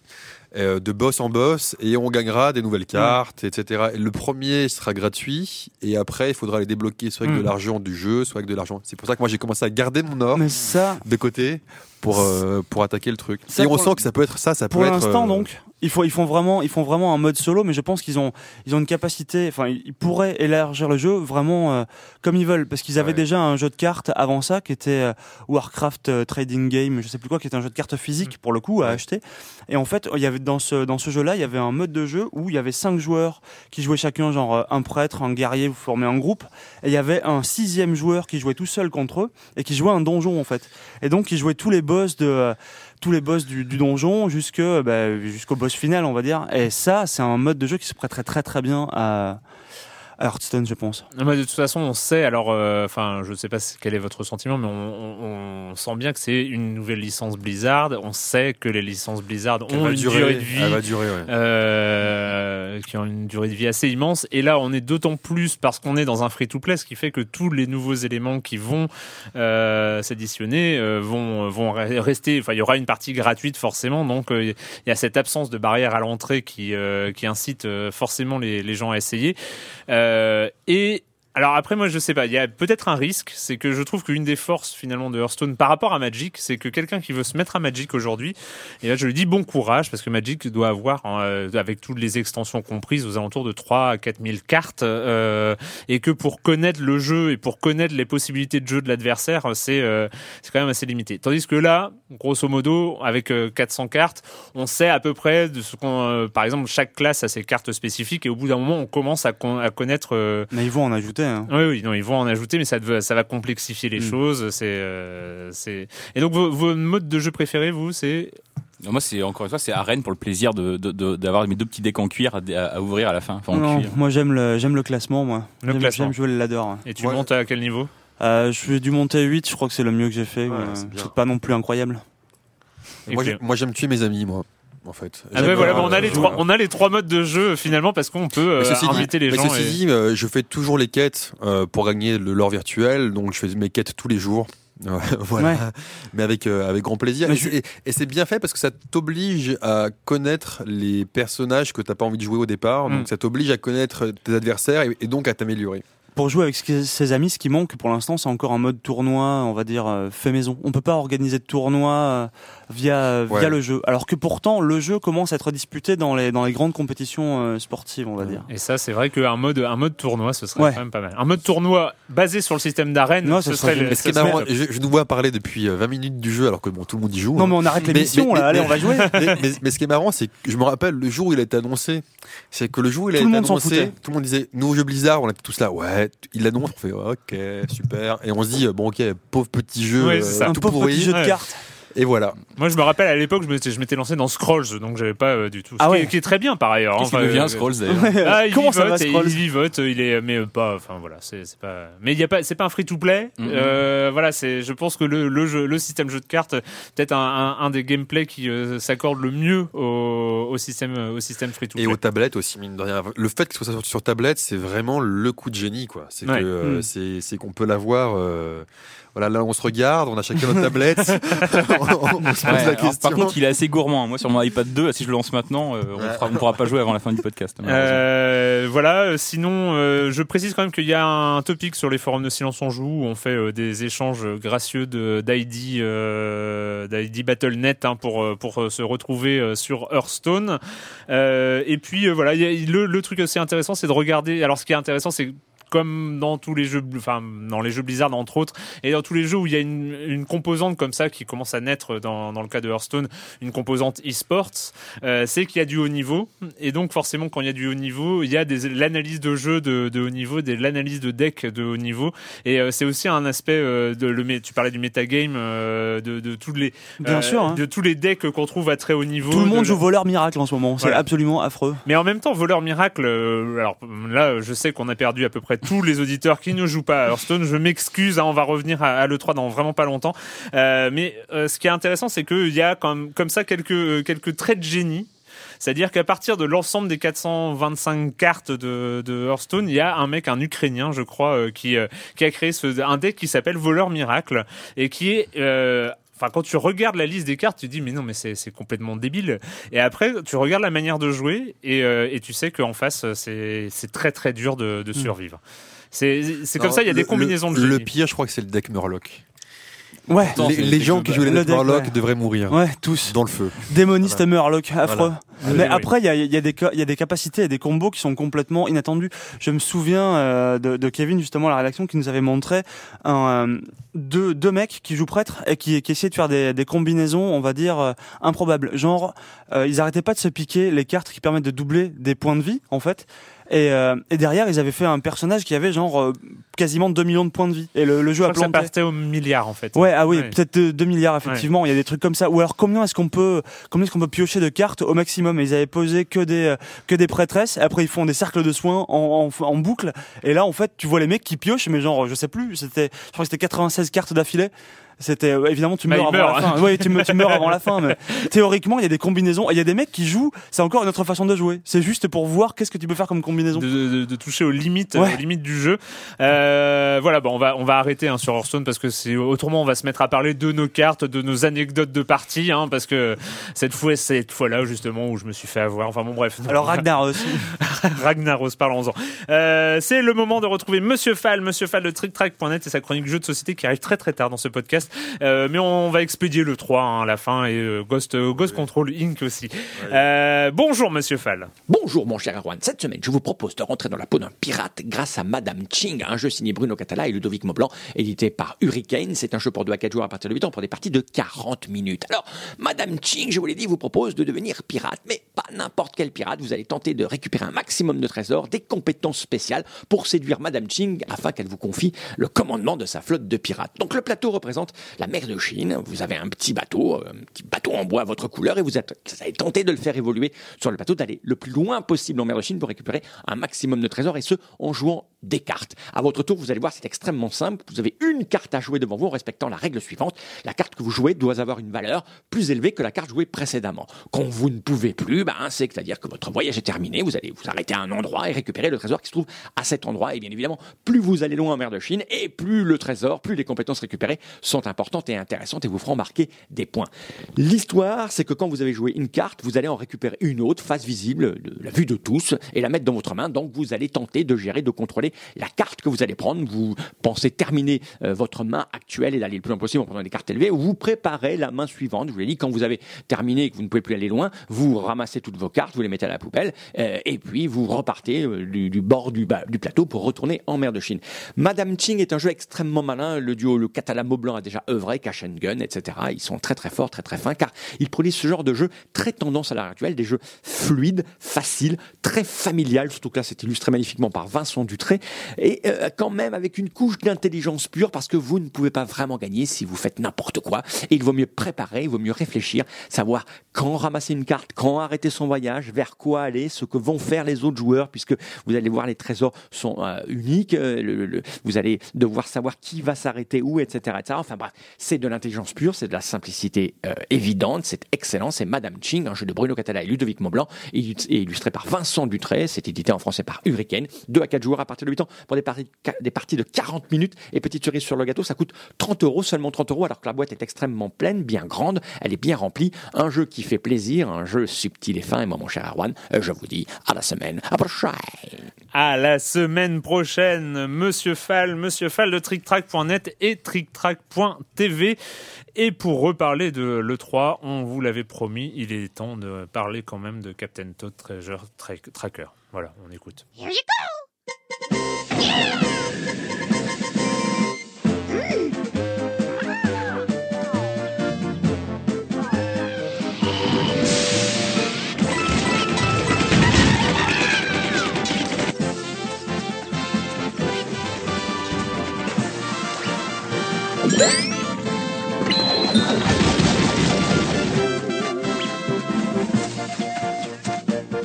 Oui, bon, je sais, je sais. je- j'ai- Il y a eu un, un regard d'incompréhension dans, dans les yeux de Corentin euh, quand la, la musique s'est lancée. En même temps, c'est le jeu de l'E3, donc. euh, C'était ouais. oui. C'est ça. C'est bon, voilà. Je, je je savais pas trop quoi mettre en, deuxième habillage sonore et euh, celui-là m'a bien plu- m'a bien plu, euh, notamment bah, parce que c'est la première fois que Todd devient un héros, euh, un héros de 2015 sera l'année de Todd. hein. Dans, dans JV, on avait pronostiqué ça, effectivement, 2015, l'année l'année de Todd. Alors, cela dit, 2015, c'est aussi les 30 ans de Super Mario Bros, donc je sais pas lequel vont, Ouais. euh, Ah, lequel ouais. va l'emporter, mais. Il y a, il y a- il y a- il y a concurrence. Captain Todd Treasure Tracker, c'est tout un jeu avec le mode euh, Todd qu'on retrouvait dans New Super Mario World U. Ouais. C'est ça. On, on connaît plus son 3D titre, World. mais vous voyez bien 3D celui, World avec le du- chat, Ouais, voilà, celui avec le chat. Il y avait des petits niveaux Mm. euh, Todd qui était très sympa, cela qui était dit. très très sympa. C'est-à-dire que Todd a la particularité de marcher et de ne pas sauter et de ne pas pouvoir franchir les niveaux. Donc il va falloir qu'il trouve. euh, voilà, ça, on C'est est. des petits puzzles plutôt. on est euh, voilà, puzzle on n'est pas vraiment. ce- Ouais, c'est des puzzle plateformes, c'est-à-dire qu'on n'est pas du tout sur euh, du skill, mais Mm, vraiment pas du tout vu qu'on on C'est- marche pas. Très, c'était très sympa dans le cadre d'un mini-jeu, mais euh, d'un- moi je pense que c'était un DLC au début. Euh, leur Ouais, je pense que ce mais sera un DLC aussi. Non, non, c'est c'est un, jeu, a priori, euh, il y a la boîte et tout. Hein, donc Eh ben, on va- En même temps, ils ont tellement peu de jeux qu'ils sont bien obligés d'en sortir. Et ben, vu que Sylvain nous a dit que le meilleur était à la fin dans cette 3, commençons rapidement. Enfin, de toute façon, on va pas non plus euh, tout passer au crible hein, euh, pour ce qui reste de, de ce podcast. Mais commençons rapidement par la fin et par euh, Nintendo qui, euh, cette année, et la précédente aussi, je ne sais Ouais, la plus, précédente aussi. ouais. euh, n'était pas, n'était pas là, n'a pas fait de conférence et s'est contenté d'un Nintendo Direct, sans doute euh, étant au courant que euh, ça ne servait à rien de dépenser des sous pour mettre 500 journalistes euh, dans une salle, sachant que les millions ou les milliers, des centaines de milliers de personnes ou les millions de personnes qui regardent ça ne sont sur Internet et donc voilà, ils font un, ils font un Nintendo Direct. Et là cette année, c'était particulièrement travaillé avec euh, avec euh, ce qu'on a un peu appelé quand même du fan service. Ah, c'était c'était complètement du fan service. On a eu absolument tout ce qu'on attendait. On a eu le le Smash Bros pour euh, pour la Wii U. On a eu euh, on a eu droit à du Zelda. On a eu droit à du Yoshi. Ils nous ont Kirby. ressorti absolument tout ce que toute leur euh, toute leur mascotte pour euh, pour essayer de vendre le cette console qui ne qui ne se vend pas. Je l'ai acheté, ça y est, pour Mario Kart 8. Voilà, donc. euh, Ah mais ça y est, Voilà. ils, ils- Il ça y est, ils ont gagné alors. Ça est, ils peuvent- y est, ils peuvent arrêter. Mais c'était c'était étonnant parce que malgré tout quand ils montraient le Zelda ou quoi, tout le monde était enfin internet était en feu. Je sais Hmm. pas, je sais pas comment vous étiez vous. Il y avait plein de gens qui disaient j'aimerais revendre ma Wii juste pour pouvoir la racheter, pour avoir le plaisir d'en racheter une derrière et pouvoir me dire ça y est, enfin je prends Zelda. C'était vraiment beaucoup de beaucoup de fan service mais en même temps, ils ont ils ont ils ont réussi. Ça était très propre leur conférence. Non, en même temps, Nintendo, c'est un peu, c'est comme la base. S'ils font pas du fan service, ils vont faire que du. Ah, ils vrai. ont fait, ils ont fait Splatoon là, qui est un Ah Splatoon ouais, c'était très euh, une sorte de, ça, ça avait l'air mignon et sympa. C'était un petit Personne n'y jouera, euh. Enfin, un TPS. euh, ah non, multi moi j'ai, huit. moi, j'ai trouvé Ouais, ça super intéressant Splatoon. hein. Ça fait, moi je trouve ouais. c'est ça fait plutôt envie, mais sauf que les jeux multi sur console qui sont pas Call of, euh, pour les réussir à mettre trois mecs sur un serveur, faut se lever tôt. Alors sur une Wii U, euh, moi j'ai peur qu'on y, surtout qu'il faut, on peut- en plus c'est un jeu qui joue à 8 donc tu vas pas mettre 8 mecs dans ton salon. Euh, et c'est un une shooter où il faut tirer par terre et non pas sur les adversaires pour peindre pour peindre les murs et tout. Donc je suis un, Et moi sur je les suis- adversaires. Ouais, et sur les adversaires mais on les voyait Ouais. pas tant que ça se tirer dessus non plus. j'ai pas non plus un optimisme débordant pour l'avenir de ce jeu et pourtant c'est vrai qu'il a l'air vachement sympa. Mais Donc euh, The Legend of Zelda quand même qui est euh, tu parlais On a quasiment avant, rien vu. a- avant l'émission euh, sur Sens Critique il y a les jeux les plus marquants pour Ouais. euh, pour Et les utilisateurs de Sens Critique et en première place C'est Zelda, Wii U. ah oui. Voilà. c'est Zelda Wii U dont on n'a absolument On rien vu. vu. Ils nous ont montré une si plaine ce et c'est tout. Une grande plaine magnifique. Ah, c'était magnifique. Ouais. fait magnifique et une course poursuite avec un avec un certain héros no- qu'on connaît qu'on connaît. Ouais. Euh, Ah bah, il- est-ce lui pas euh, tant que ça, ouais. justement. On sait pas si c'est lui. Il avait déclaré euh, qu'ils ont déclaré que euh, ils ont jamais dit explicitement que c'était Link. Alors il y a des gens qui disent vrai. peut-être que c'est le fils de Link et Zelda. Je vous laisse un petit peu réfléchir. Euh, Non. mais bien sûr, mais bien sûr. Euh, Je sais pas. Et euh, ils Sachant- ont montré. euh, pardon, oui, je, tu, Non, vas-y, vas-y, vas-y. peut-être pas s'attarder sur tous les jeux, j'imagine, mais euh, concernant Zelda, on a vu donc effectivement Hyrule cette plaine magnifique et dès lors qu'on a vu cette plaine ouverte, les gens ont dit oh c'est Skyrim, oh c'est Zelda en monde ouvert.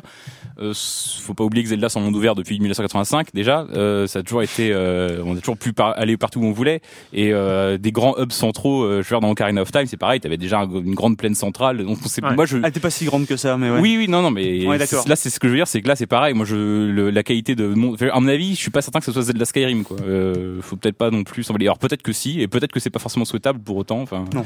Non, c'est- The Witcher 3 aussi qui a marqué. Enfin, pardon, c'est- je suis sorti de tu étais là, complètement sorti sorti de de Nintendo. Non mais quand t'étais parti en voilà euh, jeu de rôle, monde jeu ouvert, de rôle euh, monde ouvert, celui ouais. qui a marqué c'était The Witcher 3 et ça c'est clairement un Ça, des c'est jeux dans, aussi. dans le euh, classement. Ah euh, ouais, il est dans le top 4 des, plus attendus. ouais. Et là, bon, en plus, ils ont montré du gameplay assez longuement. C'était la première fois, je crois qu'ils montraient aussi longuement du gameplay. Alors, cela dit, il paraît, euh, j'ai vu chez euh, chez Gamecult, j'ai vu ça, qui disait que euh, euh, pas forcément tout aussi. euh, Enfin, il avait vu en Behind Closed Door et que c'était pas forcément aussi convaincant techniquement que ce qu'ils ont montré euh, pendant la pendant le, la, la cinématique de gameplay. De toute façon, le, le, le 3 est un éternel recommencement. C'est on fait oh ah. c'est ça. c'est- on fait on fait on fait constamment ça.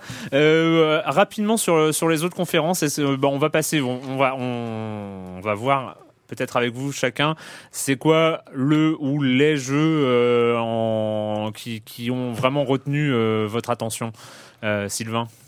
Euh, alors D'une manière générale, ouais, hein, ouais, sur d'une manière générale, bah du coup, euh, moi c'était vraiment Bloodborne en fait. Euh, on a absolument rien vu encore une fois. Euh, c'est le nouveau jeu donc de From Software, les mecs qui viennent de sortir Dark Souls 2, qui sera euh, donc ils ont débauché le créateur de la série Demon Souls, Dark Souls, pour faire une exclusivité PS4 en fait. Et c'est l'une des, il y, a- pas eu tant d'exclusivité que ça sur euh, présenté dans, dans ces conférences. Et du coup, j'étais assez content de voir ça. Je pense que c'est c'est c'est vraiment un jeu qui peut qui peut faire vendre des consoles, en tout cas à moi. hein. Ça peut toujours m'en faire vendre une. Euh, alors que vraiment, on a on a absolument rien vu du jeu. Mais cela dit, il y avait eu euh, il y avait eu quelques quelques leaks euh, il y a il y a quelques quelques semaines, il me semble, de quelques quelques secondes de, de gameplay où on voyait que c'était vraiment vraiment du Dark Souls. Je pense que le mec il a absolument rien réinventé, mais mais que c'était très beau. Et euh, ça c'est bon. Je sais pas si c'est vraiment ce qu'on peut attendre, mais Et chez Sony, il y a eu vraiment le, il y a eu le teaser euh, logique euh, très attendu, mais c'était vraiment qu'un teaser de Uncharted 4. Euh, on a eu du Little Big Planet 3 et du Grim Fandango HD aussi qui, Ouais, euh, qui, mais- qui débarque. Mais mais enfin, mais qu'il arrête de faire Grim Fandango HD, qu'il sorte la fin de Broken Age, cet homme-là. C'est ça. C'est au bout d'un moment, il, était mignon avec sa lettre et tout. Tim Schafer, remettez au boulot, mec. Euh, Corentin, un truc qui t'a scotché, marqué, Euh, fait envie? Euh, alors, ça m'arrache un peu à gueule de le dire, mais Battlefield Hardline, j'ai trouvé que ça avait, euh, ça avait l'air de bien marcher. Moi, j'ai bien aimé Payday déjà. Et euh, donc là, c'est Payday Battlefield euh, en monde ouvert. Pas cru que tu dirais ça. Eh ben non, non plus, je sais pas pourquoi je dis ça. Arrêtez-moi, coupez mon micro. Euh, non, mais euh, non, mais ça a l'air plutôt sympa. Moi, je suis pas très FPS multi tout ça, mais euh, je suis assez Left 4 Dead, les FPS en coop. Et là, je trouve que c'était plutôt, c'était plutôt, ça m'a plutôt interpellé. Mais Sinon, si tu dis que c'est Payday, c'est de la coop, donc. oui, c'est ça, Ouais, les ouais, FPS ouais, coop. ça, ça. Je suis pas très FPS compétitif, mais coop, Mm. j'aime bien. Et j'en voyais un qui m'avait un petit peu touché tout de même, c'était. Attendez, je vais le retrouver. C'est non, enfin c'est plutôt deux qui ont brillé par leur absence. Mirror's Edge 2 qu'on a montré, mais en fait on a surtout montré que c'était euh, finalement aujourd'hui Exactement le même que comme le 1, mais Ah oui, avec non, moins mais- de texture. Non mais c'est ça, c'est un prototype encore. mais- Ah non mais c'est très bizarre ça, cette vidéo où ils nous disent ouais regardez comment ça va être bien puis tu te dis mais mm, ouais, c'est ouais, sympa de montrer un prototype du 1 effectivement. Mais on se demande pourquoi ils ont sorti ça et qu'est-ce qu'ils ont foutu pendant un an ouais, effectivement. Et euh, aussi Mass Effect, on a teasé Mass Effect, mais on n'a rien vu. Moi j'étais un petit peu triste parce que vrai. euh, autant surtout- Dragon Age j'en ai plus grand chose à foutre depuis longtemps, mais autant Mass Effect Ah, j'aurais j'avais bien oublié qu'il y avait eu Dragon Age. Dragon Ah. Age Dragon Age Inquisition. Inquisition. Inquisition. C'était genre un MMO où tu joues tout seul en fait. C'était exactement ce qu'on voyait. Mais pour parler de choses purement positives, je dirais que celui que j'attends, ça serait Yoshi parce qu'il est trop mignon. Ah, c'était tellement beau. C'était c'était si mignon. C'est vrai que Ce c'est- petit Yoshi en des, Ouais, côté Nintendo, moi, il y a quand même un truc qui me rend très très curieux, et notamment parce que euh, y a une vraie utilisation de la tablette, c'est le Mario Maker. Euh, Moi, Mm. je sais pas. Le Mario Maker. euh, Je pense qu'il sera supérieur à Little Big Planet. Je pense que même s'il est moins joli, enfin moins moins détaillé dans l'univers, je pense que le gameplay que ça va permettre va être assez. J'ai euh, hâte de voir la ouais. communauté en fait euh, qui, euh, qui peut se Ouais. créer parce que créer des vrais niveaux de Mario et en plus avec en, en les basculant, c'est-à-dire Mm. on les crée sur l'interface euh, Super Mario Bros euh, de base, celui de Ouais, et on le 1985. transpose avec Et on le plusieurs- transpose euh, dans un Mario actuel, dans un New Super Mario Bros en fait. Et euh, franchement, je, je, la vidéo en tout cas est très euh, alléchante. Euh, bon, moi je sais que je serais nul. euh, Je, je suis, j'ai pas du tout un esprit de level designer, donc euh, c'est, j'ai, j'ai du mal avec ce genre de choses. Mais c'est plutôt le genre de truc où je, j'ai hâte de, de tester les, Ouais. de tester Ouais. les, les, les niveaux des Il autres. va falloir que les mecs soient bons parce que si c'est juste Super Mario Bros mais avec des level designers Tout le de monde va 8 ans, pouvoir rater son Super Mario quoi. Mais oui, mais après il y a des classements, on vote et du coup on voit automatiquement les bons. C'est Ouais. comme euh, Little Big Planet ou euh, ou euh, c'est c'est quoi les, les niveaux euh, les niveaux complètement délirants euh, de euh, de trial de, de Ouais, ouais. trial. Trials ou Portal ou euh, Voilà. plein de jeux comme ça. Et Clément, toi? Euh, bah moi rien en fait. euh, Waouh. euh, voilà. Ah si, oui, si, quand si, même. si, si, a The, Witcher, il y a quelques titres qui m'ont qui m'ont parlé. J'y jouerai, mais il y a rien qui m'a. Euh... Il y a si il y a des jeux indés. Euh... Moi j'ai quand même répondu. Euh, je vais vous je vais vous lire. Mes réponses au sondage sur Sens Critique, The Witcher 3, euh, Legend of Zelda, Inside, Ori, ça c'est des, les deux derniers sont des jeux indés. Il y a Evolve aussi. Evolve, c'est un jeu PC déjà dévoilé avant. En fait, le 3 de cette année, pour moi, a peu dévoilé de choses. Mm. On- on- il y avait beaucoup de titres qu'on connaissait déjà, qui avaient déjà été montrés, donc euh, notamment Evolve. Evolve, c'est un jeu, c'est un FPS super intéressant. On joue à 5, mais en fait, on joue à 4 contre 1. On joue à 4 chasseurs coéquipiers, chacun avec une classe, contre un joueur qui joue un monstre qui grossit Ouais. dans le niveau, qui me paraît assez intéressant. C'était les créateurs de Left 4 Dead en fait. Il y a No Man's Sky aussi dont on en a parlé en, en début de jeu, mais globalement moi les jeux que j'attends le plus cette année c'est quand même Elite euh, qui est pas qui a pas été montré, auquel je joue déjà en alpha. C'est aussi les jeux sur Oculus Rift. L'Oculus Rift euh, apparemment il y a un jeu donc je vais retrouver le titre euh, qui s'appelle euh, j'ai oublié le titre qui s'appelle Lucky Stell. C'est un jeu qu'ils font en interne et c'est une sorte de Super Mario 3D mais vu à l'Oculus et qui apparemment d'après ceux qui l'ont essayé sur place c'est un- c'est fou. Donc voilà, pour moi, c'est euh, pour moi le, le 3 2014, c'est ça, c'est en fait c'est le début de la réalité virtuelle, euh, vraiment, et on le voit très peu dans les conférences évidemment. Et, euh, et c'est ça qui m'a marqué, c'est qu'il y a aucun éditeur, aucune des conférences euh, dont on a parlé, qui a présenté de jeu Oculus. Ouais. Euh, Il y a, si, il y a Sony qui a son Project Morpheus, qui a son casque de réalité virtuelle. Mais pour moi, je, je, je, fais, je fais mon Clément Damus, hein, mais euh, je pense vraiment que c'est l'année qui va être, euh, qui va être l'année charnière avant réalité virtuelle, après réalité virtuelle. Et j'ai hâte de voir surtout ce que va être le 3 en fait 2015. Du coup. Que, ça, que peut-être que l'Oculus va ou l'Oculus va peut-être suivre la belle, la, la belle carrière du Kinect, hein, qui était aussi Du un bel objet, un, bel objet au, dé- départ. Euh, c'est- parce que Kinect était un formidable objet. hein. On voit, il est utilisé peut-être, il est, il est Mais vachement utilisé chez les artistes mais- numériques. Mais, euh, mais ce que tu dis, vachement, mais ce que tu dis, est-ce que je pense que tous, tous les gens qui, à juste titre, hein, moi aussi, moi aussi, je peux, je, je suis pas sûr que l'Oculus cartonne, mais, mais je pense que quand on l'a utilisé, euh, ça fait toute la différence. Quand on a vu le, le c'est pas comme, euh, pour moi, c'est pas un gimmick comme la 3D de la 3DS. C'est quand on l'a essayé, on comprend que ça va être autre chose et quelque chose de majeur. On comprend que ça va pas forcément être tous les mêmes jeux, mais qu'en tout cas tous les jeux qui sont immersifs, tous les jeux de simulation, déjà, euh, moi j'ai joué à des, des à Elite avec mon premier casque qui n'était pas un casque HD, ça m'a ça m'a scié sur place. hein. Je, Bon, je- bah, on- je- je peux juste, en une phrase, je Corentin. voyais, euh, pour ab- abonder en ton sens, sur Rock Paper Shotgun, il disait le meilleur jeu, je crois qu'il disait que le meilleur jeu, le, le 3 n'était pas le 3, en parlant d'élite, forcément. Les- je pense que ces gens seront d'accord avec toi. ouais.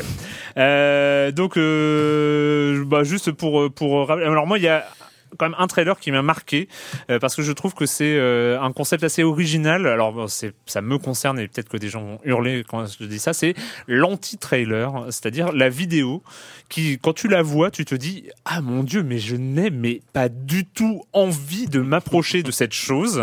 Et euh, je Comme la The Order, par exemple. je, je la décerne à Metal Gear Solid 5 Phantom Pain, euh, qui est, euh, franchement, je sais pas si vous avez vu la vidéo Ouais, ouais. de 5 minutes Mm. euh, présentée à l'E3, mais c'est un, enfin, c'est, c'est, c'est complètement dingue. Je ne comprends pas comment on peut sortir ce genre de vidéo qui est l'antithèse du truc qui donne envie. C'est-à-dire, t'as, t'as juste pas envie de mettre le petit doigt dans, dans cet univers. Enfin, je, je sais pas, euh, je- bref. Non, on C'est- dirait une compile, effectivement, d'un film nanar des années 80, mais bon, c'est peut-être un peu l'univers de Kojima qui veut ça aussi, j'imagine. Peut-être, mais, euh, peut-être. Mais C'est vrai je- que ça faisait, ça, moi, ça faisait pas forcément envie non, Non, plus, surtout que c'était très long et t'avais un, t'avais 10 000 scènes, 10 Mais 000 après, je suis et à sûr chaque que je suis sûr que les fanboys ont pleuré devant. de- C'est ça, moi, c'est que moi, je suis leur pas très, internet, je suis pas très client à la base non plus. Non, Peut-être, c'est ça. Mais euh, je, je pense que c'est aussi pour ça que, que, que tu apprécies la série, c'est pour son, on va dire, son histoire et puis toutes ces séquences cinématiques, c'est quand même euh, de notoriété publique que c'est un peu ce qui, euh, ce qui fait la spécificité du jeu.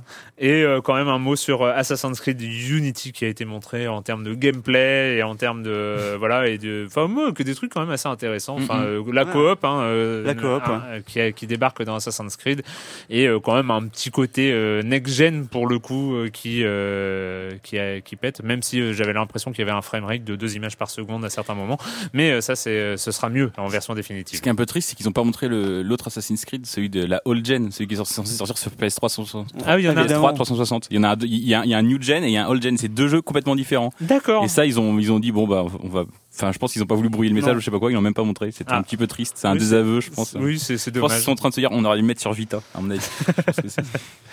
Euh, je sais pas, on parlera peut-être de Ghost Inc euh, une autre fois parce que là c'est vrai qu'on est en train de dépasser. euh, de Avec dé- Patrick, avec Patrick. Ah bah là, voilà, je- bah voilà, avec Patrick, hein, c'est tu- on- les fantômes, Ghostbusters, hein, on en parlera à ce moment-là.